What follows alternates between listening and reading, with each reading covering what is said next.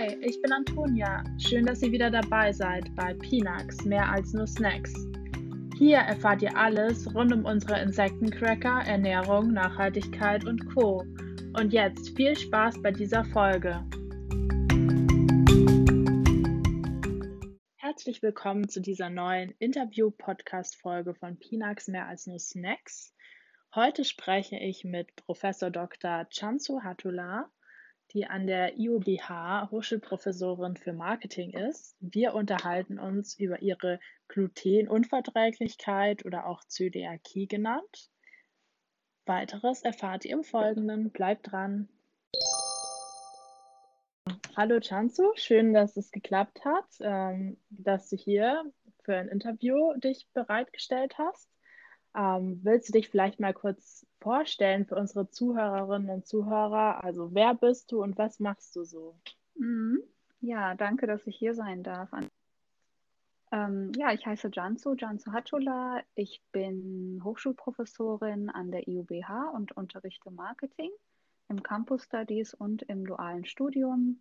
Und äh, ich habe eine Zöliakie und deswegen bin ich hier. Genau. Ja, genau, ein sehr spannendes Thema, das wir schon ähm, vor einiger Zeit in unserem Blog auf pinax.de behandelt haben. Und mhm. ähm, ja, jetzt wollen wir hier in einem Interview darüber sprechen. Vielleicht fangen wir mal von Anfang an an. Seit wann besteht denn bei dir diese Glutenunverträglichkeit und wie hast du es überhaupt mhm. gemerkt, dass du davon ja. betroffen bist? Ja, also um ehrlich zu sein, denke ich, dass ich das ja von Geburt an hatte, aber ich habe es nie so richtig ja rausgefunden. Ähm, ich hatte immer mal zwischendurch so Bauchschmerzen und so vor circa ja acht Jahren war das, glaube ich. Ja, da war das halt nicht mehr zu ertragen. Ich hatte halt das Gefühl, jedes Mal nach dem Mittagessen habe ich irgendwie Bauchkrämpfe und Bauchschmerzen. Dann war ich beim Arzt und der hat dann tatsächlich erstmal eine Laktoseintoleranz festgestellt und dachte sich so, okay, ne, hier nehmen Sie Laktasetabletten, das haben viele und so weiter. Und dann habe ich das gemacht, aber es wurde nicht richtig besser. Also es wurde schon einen Ticken besser, ne? aber jetzt nicht äh, 100% besser. Dann bin ich nochmal zu ihm hingegangen und meinte, nee, ist irgendwie doch nicht. Und dann meinte er so, ja, okay, dann kann es vielleicht eventuell sein, dass Sie auch eine Glutenunverträglichkeit haben. Dann meinte er so zu mir, ja, wahrscheinlich nicht. Aber um sicher zu gehen, testen wir das mal. Und das war ein ziemlich einfacher Test. Der hat mir dann einfach Blut äh, entnommen. Und dann musste ich, glaube ich, eine Woche ohne Gluten mich ernähren. Und dann wurde nochmal Blut äh, entnommen und dann wurden so Antikörper verglichen, glaube ich. Also da mhm. die Details kenne ich jetzt nicht hundertprozentig, aber da gibt es ja. so bestimmte Werte im Blut. Und ja, dann hat es äh, angeschlagen bei mir. Und um ehrlich zu sein, als ich diese Woche ohne Gluten gelebt habe und mich erstmal damit befasst habe, was das überhaupt ist, also ohne Weizenmehl, ohne normales Brot, sage ich mal so, dann ging es mir auch schon besser. Also ich glaube, dieser Selbsttest war auch ziemlich eindeutig. Genau, ja, so habe ich das fest, festgestellt. Okay, ja, da hat man ja auch das Gefühl, dass es jetzt zu einer ziemlichen Modediagnose geworden ist, Zöliakie. Mm. Das ist mm. zumindest sehr im Bewusstsein, ähm, im Gesellschaftlichen verankert, hat man das Gefühl. Aber ja. spannend, dass du das erst äh, gar nicht wusstest. Ähm, nee. welche, welche mhm. Einschränkungen hast du denn dadurch im Alltag? Also du hast schon von Bauchschmerzen gesprochen, mhm. aber wie ist es jetzt auch zum Beispiel praktikabel, wenn du jetzt auswärts essen gehen willst? Ist das mhm. schwierig? Mhm. Ähm, also ich lebe ja in Berlin. Ich muss sagen, in größeren Städten ist das heutzutage kein Problem mehr. Da weiß fast jeder Kellner, was Gluten ist oder was eine Glutenunverträglichkeit ist, was eine Laktoseintoleranz ist. Da findet man schon Sachen. Man kann ja auch im Internet gucken, ob das Restaurant halt ne, äh, Essen anbietet ohne Gluten. Es gibt auch spezialisierte Köche dafür.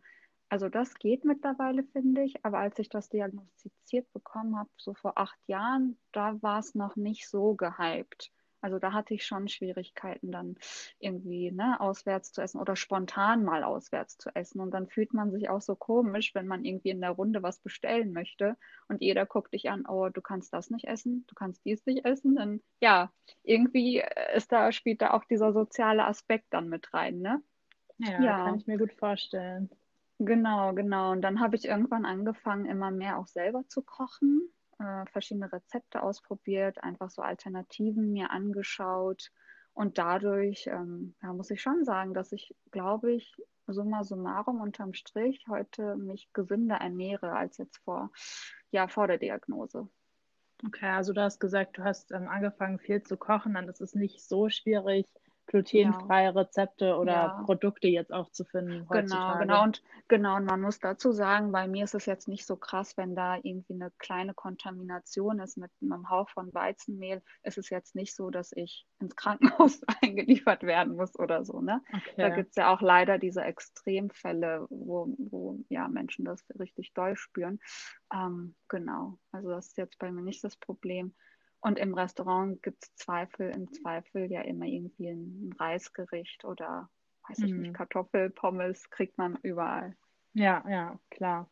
Ähm, kennst du denn viele Menschen mit Zöliakie oder welche, die auch aus anderen Gründen auf Gluten verzichten? Mhm. Also meine Tante hat das tatsächlich auch. Die ist nach meiner Diagnose darauf aufmerksam geworden und meinte, du, mir geht es irgendwie ähnlich, ich lasse das auch mal testen. Und dann ist, ja, war das bei ihr tatsächlich auch so. Ähm, ansonsten, eine Freundin hat das eine Zeit lang mal gemacht, obwohl sie keine Diagnose hatte. Aber man sagt ja auch, die Diagnose ist ja auch nicht hundertprozentig, ne? Mhm, also ja. es gibt ja auch Menschen, die dann äh, diese negative Diagnose haben, wo gesagt wird, nee, sie haben das nicht, aber es kann durchaus sein. Ähm, ja, und die Freundin hatte mir schon berichtet, dass sie sich dadurch besser gefühlt hat. Ich weiß jetzt nicht, ob es ein Placebo-Effekt ist an der Stelle oder hm. ja. Okay, ja, spannend. Da gibt es hm. dann anscheinend auch noch andere Gründe außer Zöliakie.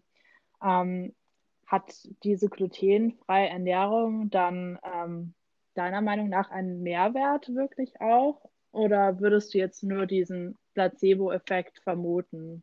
Mhm. Also ich kann ja von mir selber so berichten. Ich habe mich viel mehr eingelesen, was Sachen Ernährung betrifft. Zum Beispiel auch so Sachen wie Amaranth oder Quinoa oder oh, ja, Hafer ist ja auch so umstritten. Ich vertrage zum Beispiel Hafer. Andere, die Zöliakie haben, sagen, hm, ich vertrage das irgendwie nicht, weil Hafer meistens ja dort verarbeitet wird, wo auch Weizen verarbeitet wird. Mhm. Ähm, genau, also dass man halt vielfältiger, glaube ich, sich anfängt zu ernähren und sich Gedanken macht, okay, was kommt denn jetzt tatsächlich in das Gericht rein, anstatt äh, Fertigprodukte zu verzehren. Ne? Also man mhm. guckt dann genau auf die Inhaltsangabe äh, oder Inhaltsstoffe und dadurch ernährt man sich schon, glaube ich, bewusster und ist experimentierfreudiger an der einen oder anderen Stelle. Ja, also ist dann wohl eher so ein ähm, Moderator-Effekt, sage ich jetzt einfach mal, dass mhm. man sich einfach besser damit auseinandersetzt, mit dem Thema genau. Ernährung und dass man ja. dann auch ganz bewusst ja. weiß, was sind die Inhaltsstoffe, ja. die da drin sind. Genau, ähm, genau. Ja, genau, das ja, kann gut sein. Das ist echt cool. Da gibt es ja auch Schnittstellen. Manche Cafés, Restaurants sind ja auch spezialisiert auf vegane Ernährung. Das ist für mich zum Beispiel auch super. Da kann ich die Laktose direkt abhaken. mhm. Und äh, meistens die, die halt so sensibilisiert sind, wenn man sagt, gerne ohne Gluten, dann wissen die auch Bescheid. Also, ja, ja. Das ist ganz gut. Mhm. Klar, wie du schon gesagt hast, vor allem in Berlin ist es wahrscheinlich keine große Schwierigkeit. Ähm, genau, genau. Mhm. Ja, also unsere Pinax, ähm, die sind ja ähm, glutenfrei. Mhm. Und wir achten da auch sehr darauf, dass sie eben nicht kontaminiert werden bei der Produktion. Also, dass es wirklich keine Probleme gibt, auch für Menschen mit Zöliakie. Mhm. Inwiefern würden denn unsere Pinax in eine glutenfreie Ernährung reinpassen, deiner Meinung nach? naja, wie du schon sagst, wenn sie kein Gluten enthalten, denke ich schon, dass sie gut reinpassen. Und ich glaube, ähm, ja, das, das ist, wie ich, wie ich sagte, also Menschen mit Zöliakie sind wahrscheinlich auch experimentierfreudig oder freudiger mhm. als äh, der 0815-Konsument, der vielleicht da nicht so offen ist für neue Geschmäcker. Und ähm, tatsächlich hatten wir mit Camille und Sebastian, den Gründern von äh, Pinax, Pinax, Native Foods, hatten wir so ein ähm, UX-Testing bei uns im Hörsaal gemacht. Und da waren mhm. die ähm, Reaktionen auch super unterschiedlich. Also einige Studenten fanden das super, andere meinten so, was, wirklich? Sind da Insekten drin? Oh mein Gott, oh mein Gott. Also ich denke, das ist so eine Einstellungssache. Menschen, die halt offen sind, das probieren wollen, für die ist es super. Ich denke, die würden das auf jeden Fall in ihre Ernährung aufnehmen, gerade wenn sie Zöliakie haben.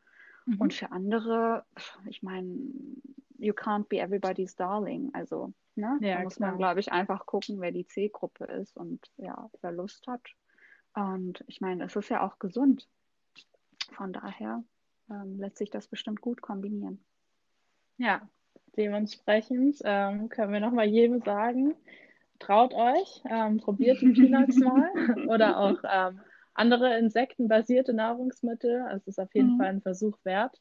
Und ähm, ja, besonders auch bei unseren Peanuts, wenn man Zöliakie hat, ist es auch ein Versuch wert. Ähm, ja, ja, also ich habe es genau. ja dann auch probiert. Am Anfang dachte ich so, oh, wirklich? Probierst du das jetzt? Und dann dachte ja. ich so, Augen zu und durch, du musst das jetzt probieren. und dann habe ich es probiert und es schmeckt eigentlich ganz normal. Ja, also ja, ja. man schmeckt ja die Insekten nicht raus, sag ich mal so, oder die krabbeln dir ja da nicht irgendwie in den Mund Ja, rein. genau, genau. Genau, man sieht sie ah. gar nicht bewusst und genau, dadurch ist es genau. nochmal was anderes dann. Ein ganz gutes ja. Einstiegsprodukt eigentlich. Ja, und, und in anderen Kulturen ist es ja gang und gäbe. Also ich habe eine, äh, ich glaube, eine Studentin, die war aus Kolumbien. Ich bin mir nicht mehr ganz sicher, auf jeden Fall Südamerika und die meinte, die isst schon seit ihrer Kindheit Insekten und ist damit groß geworden. Ne? Also, ja. ja, wie gesagt, ja, mal sehen, wie sich das noch bei uns in Deutschland etablieren wird. Genau. Mhm. In der Zukunft. Aber ja, vielen, vielen Dank erstmal für dieses spannende Interview und für die persönlichen Einblicke. Mhm. Ähm, interessiert bestimmt viele unserer ZuhörerInnen. Und ähm, ja, danke für deine Zeit. Sehr gerne und viel Erfolg weiterhin. Mach's gut.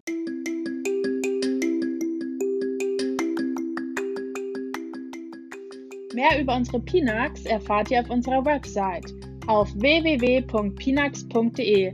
Schaut gerne mal vorbei und vielen Dank fürs Zuhören. Bis zum nächsten Mal.